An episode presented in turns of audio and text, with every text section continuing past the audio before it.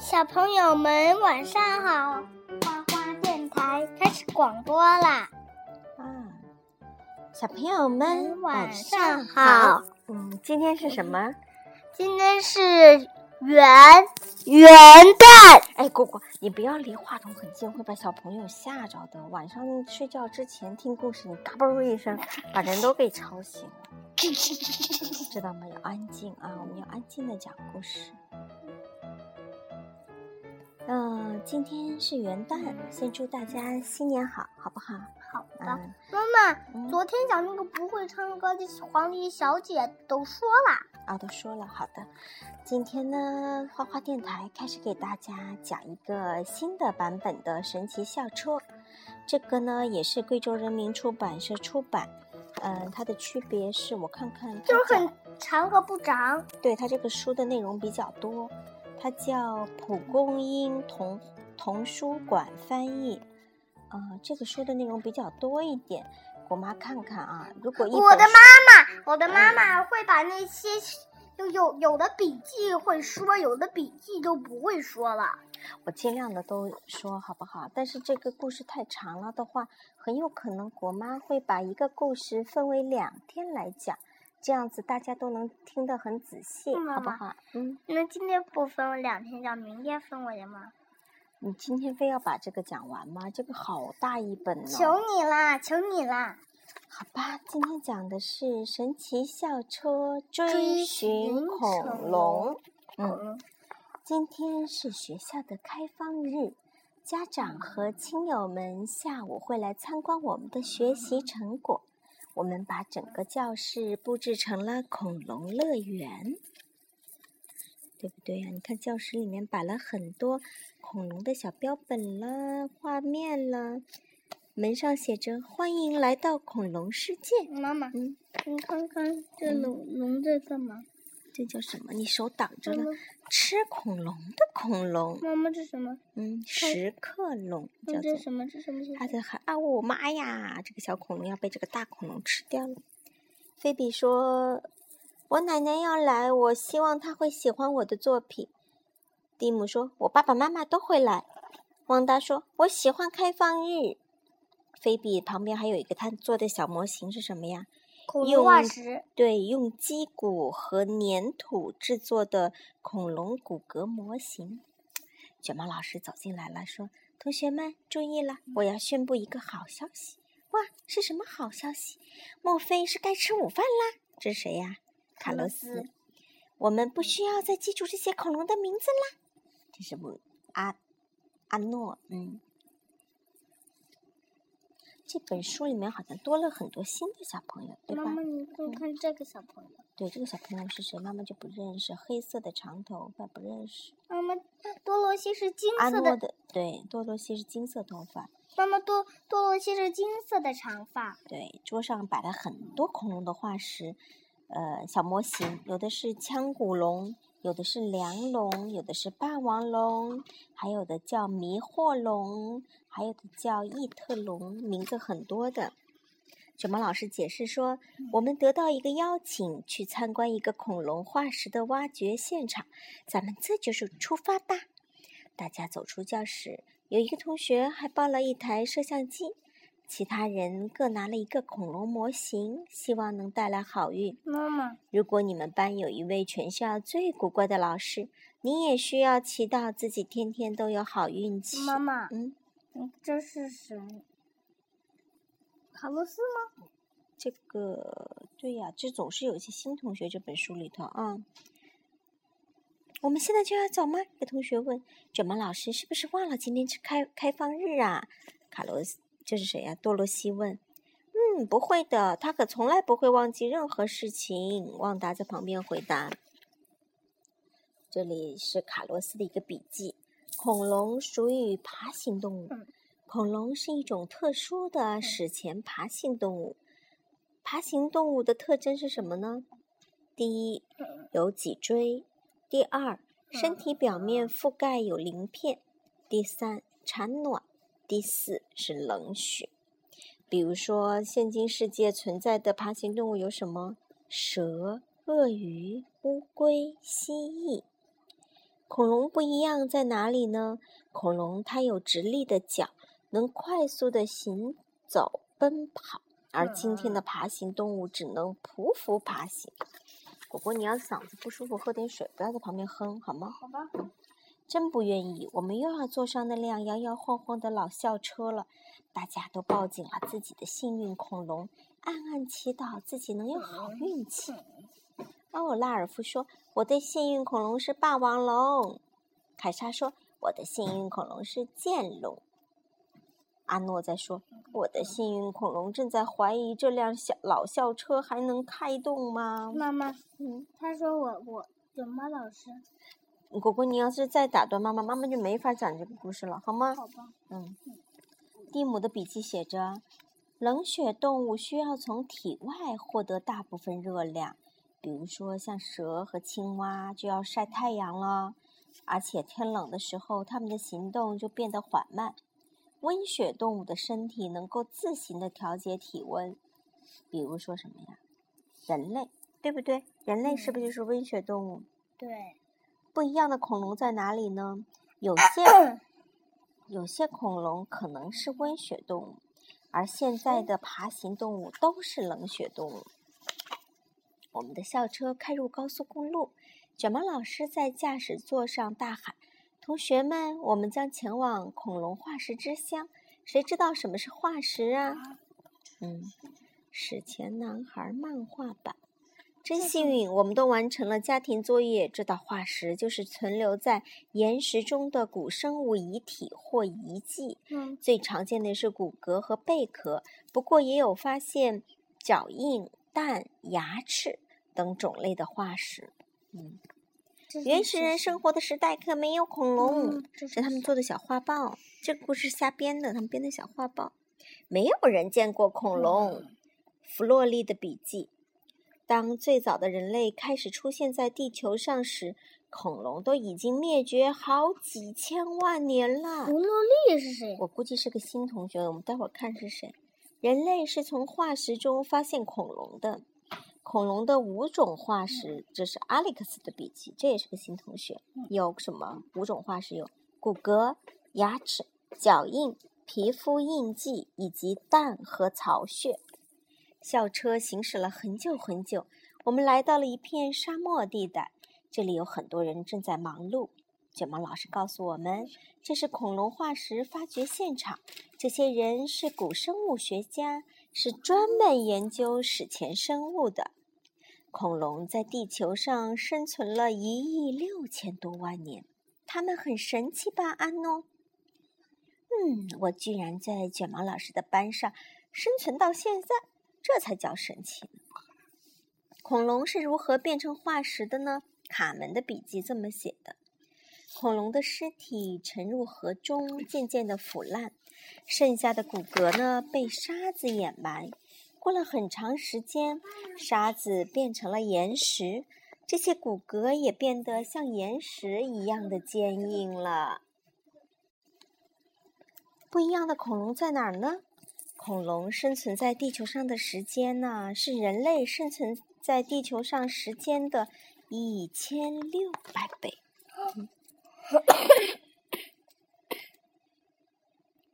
咳嗽啊！在这里，每一个人都在专心致志的工作。他们拿着各种工具，把化石从岩石中分出来。在哪里发现过恐龙化石呢？菲尔的笔记。地球上的很多地方都发现过恐龙的化石，就连北极和南极也有发现。你想找恐龙化石吗？凯莎的笔记，那就到北美洲西部来吧。在北美洲的西部发现了大量的恐龙化石，那里素有化石宝库之称。杰夫，我看你对恐龙还是那么着迷。瓦莱里，我们从高中毕业就没有见过了吧？这是卷毛老师和他以前的一个高中同学打招呼呢。嗯，他是一个现在可能是个科学家，正在那里挖化石呢。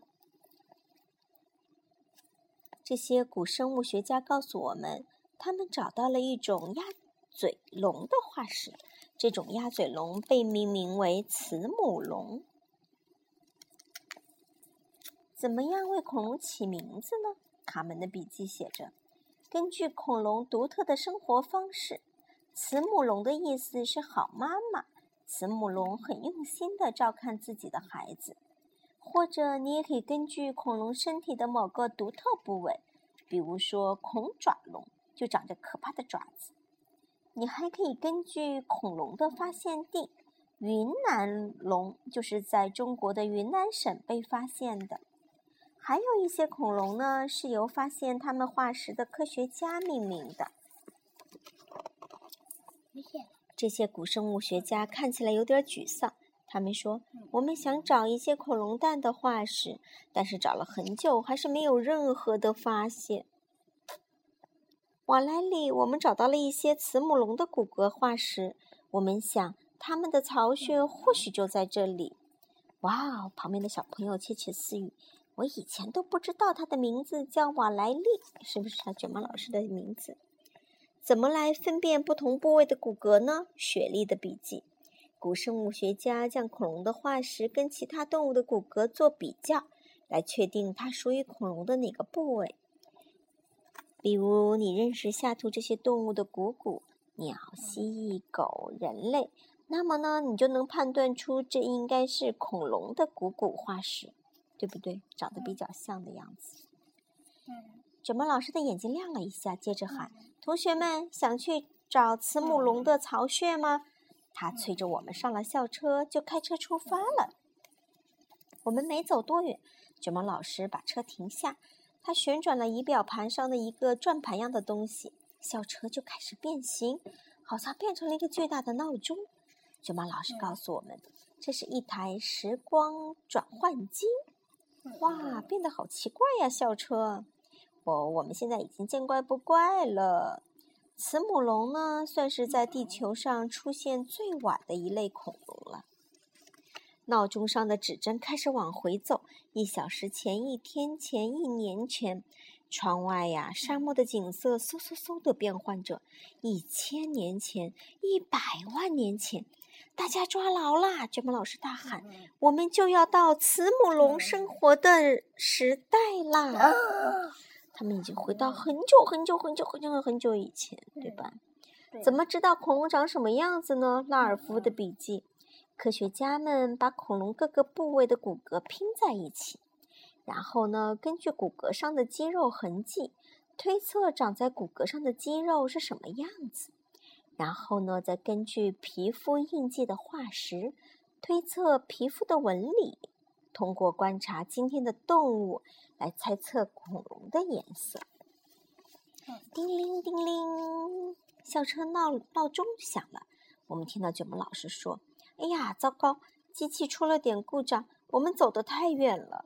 不过别担心，不担心。”我们现在所处的时代可比慈母龙时代早了好几百、好几百万年呢。同学们，我们来到了三叠纪晚期，这是有恐龙生活的早期时代。你是说我们还在原来的位置，只是时代不同了？哦，那片沙漠在两亿两千万年前是这个样子呀。哇，好大的一片丛林呢！那个时候的地球是什么样子呢？那个时候的地球啊，有一块巨大的大陆，叫做盘古大陆。这个大陆上面有雨林，有沙漠，气候温暖，没有冬季。卷毛老师指着一群正在河边猎食的恐龙说：“它们叫做腔骨龙。”是不是觉得它们的体型很小？没错，早期的恐龙就是这么小而轻的。那些体型巨大的恐龙是后来才出现的。腔骨龙长了一口非常适合吃肉的牙齿，牙齿边缘有锯齿，就像牛排餐刀一样。哇哦，不会把我当了牛排了吧？嗯，牙齿化石会告诉我们恐龙吃什么。菲比的笔记。尖利的牙齿呢，属于肉食性的恐龙，比如说什么？霸王龙、异特龙、商齿龙。奇形怪状的牙齿呢，属于植食性恐龙，就是吃草的，知道吗？比如圆顶龙、板龙、剑龙妈妈，嗯我刚才刚要说剑龙，你就把我打断了。啊。不管牙齿长成什么样，常刷牙才能保持牙齿的健康。果果每天要刷几次牙呀？两次牙，每次牙刷几分钟啊？嗯，三分钟到五分钟。对了，一定要好好的刷牙，保护好我们的牙齿，因为如果牙齿不好，换牙齿会很贵很贵的，对不对？突然，一只巨大的爬行动物从水里冒了出来，还张着大嘴。卷毛老师告诉我们，那可不是鳄鱼，也不是恐龙，它叫直龙，是一种长得像鳄鱼的爬行动物。那只直龙咬住了一只小恐龙，把它拖进了水里。我们看不下去了，妈妈想马上逃进车里。妈妈妈嗯把哪只小恐龙拖进水里？你看，就这个在旁边的这个小恐龙。卷毛老师说：“不急嗯，我们还还得认识一下三叠纪的植物呢。”嗯，植物。对。我们正在仔仔细观察一些蕨类植物。卷毛老师突然喊起来：“快看，那就是原蜥脚类恐龙，是最早的植食性恐龙，就是吃草的恐龙啊！它的叫声呢，真是吓着我们了。我不太……这个菲比老师在旁边说什么？我太喜欢三叠纪的植物了。你们呢？啊，你们听到什么声音了吗？你是说咔哧咔哧的声音吗？嗯，是什么呀？他们在吃树叶的声音。对，板龙啊，在啃那个叫做针叶树。突然下起了倾盆大雨，再看看那些恐龙啊，仍然在不紧不慢地吃着树叶。我们赶紧朝校车跑去。卷毛老师说：“走啦，我们去更新的时代了。”阿诺，热带雨林里经常会突然下起大雨哦，知道吧？嗯，阿诺正在躲雨，他怎么不早点说？快要离开的时候，我们看到了一些毛茸茸的小动物。卷毛老师告诉我们，嗯，这些是最早的哺乳动物，与恐龙共存的早期哺乳动物。瑞秋的笔记，这都是新同学了，对不对？瑞秋，最早的哺乳动物出现在三叠纪的晚期，它长得毛茸茸的样子很像老鼠。什么是哺乳动物呢？旺达的笔记写着。妈妈，我知道什么叫哺好，那你乳动物说一说。就是从肚子里生出来的东西，而且每天要吃妈妈的奶。嗯，还有什么特征呢？妈妈教过你的。它是从肚子里生出来啊，的。除了这个以外的，嗯它有什么呀？有脊椎，这是个很重要的特征。有脊椎，有毛发，温血，知道吗？它的血液是保持恒温的温血。然后呢，它用母乳来哺育后代，对吧？这叫哺乳动物。嗯。我们什么时候才看得到慈母龙的蛋呢？从这个时候开始，再过一亿六千万年，才是慈母龙生活的时期。我们这就去找找看。叮铃铃，闹闹钟又响了。嗯，哎呀，我们听到卷毛老师说：“哦，糟了！原来呀，这次我们提前停下了，来到了侏罗纪晚期，这是巨型恐龙最多的时代。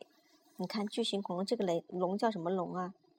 雷龙，也也叫迷惑龙。我记得我们在自然博物馆见过它的那个模拟的那个化石。对化石的，对不对？对。那个时候的地球是什么样子呢？嗯那个时候啊，大陆板块逐渐漂移分离，出现了很多沼泽、平原，出现了一些内陆海，大西洋开始形成了，到处都很暖和。这些大树真粗啊！是大树吗？不是大树啊，是雷龙的腿。同学们注意看这些蜥蜥脚类的恐龙。卷毛老师说：“不用他提醒，我们也不可能错过，因为呀，它们是陆地上体型最大的动物之一。”蜥脚类恐龙是什么？阿曼达的笔记写着：“蜥脚类恐龙是一种体型庞大、颈和尾很长的恐龙，就是脖子和尾巴都很长的恐龙。什么最近他们在这都都来了很多新同学？对，因为他们可能升到高年级了，有些新同学，他们用四条腿走路，是植食性的恐龙，就是他们吃植物的，对吧？哦，这次我们又前进了六千万年。你看，犀角类恐龙直接就把食物咽下去了。这是菲比说的，卷毛老师回答他：“菲比啊，那是因为它们的牙齿不适合咀嚼，它们呢会把那个食物直接咽下去，然后呢再吞一些石头到胃里头。”帮助研研磨食物用。这么大一只犀角类恐龙，得吞下多少树叶才能吃饱呀？它们肯定大部分的时间都在吃东西，对吧？嗯，有可能。嗯，不一样的恐龙在哪儿呢？有些恐龙呢是群居的，现在的爬行动物啊都不是群居的。我们在一堆树叶下面发现了一窝正在孵化的恐龙蛋，附近还有几只剑龙正在进食。剑龙的背上有两排骨板，有一只剑龙的腿还受了伤呢。让我看看在哪？在这，这是剑龙，这个腿受伤的，在这，它腿蜷着，是不是受伤了？这是慈母龙的蛋吗？凯莎在问。不是的，凯莎，慈母龙没有生活在侏罗纪，还要很久很久以后，它们才会出现呢。恐龙蛋有多大呀？茉莉的笔记写着，目前发现的最大的恐龙蛋化石大约有橄榄球那么大。最近怎么这么多新同学？对，突然一只异特龙不知从哪儿钻出来，像那只受伤的剑龙冲了过去。剑龙长满尖刺的尾巴立刻甩向了异特龙，差那么一点点就打着它了。接下来会发生什么事情呢？我们都紧张的呀，屏住了呼吸呢。当猎食动物真不容易，阿历克斯的笔记。当一个猎食动物是很危险的，它们很可能被猎物伤害，所以呢，猎食动物往往会选择。攻击那些受伤的、生病的或者是年幼的猎物。好了，今天这个故事呢就讲到这里，下半部分我们明天再讲。妈妈，你答应。